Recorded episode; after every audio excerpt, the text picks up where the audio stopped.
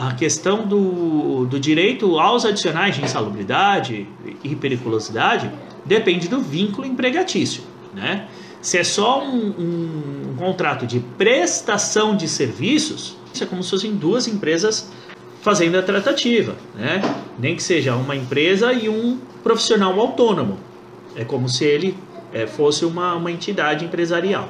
Se for comprovado o vínculo empregatício, sim, pode ter direito à insalubridade ou até mesmo periculosidade, dependendo da atividade que é realizada. Se for só um contrato de prestação de serviços, não tem que se falar em insalubridade ou periculosidade. Na verdade, ele tem que computar uh, a exposição que ele vai ter e cobrar isto, se ele achar que deve, já dentro do contrato. Tá? Então, dentro do valor que ele tem para é, que ele vai é, acertar ali dos serviços realizados, ele já computa os valores que ele entende que se ele tem direito ou não ao adicional.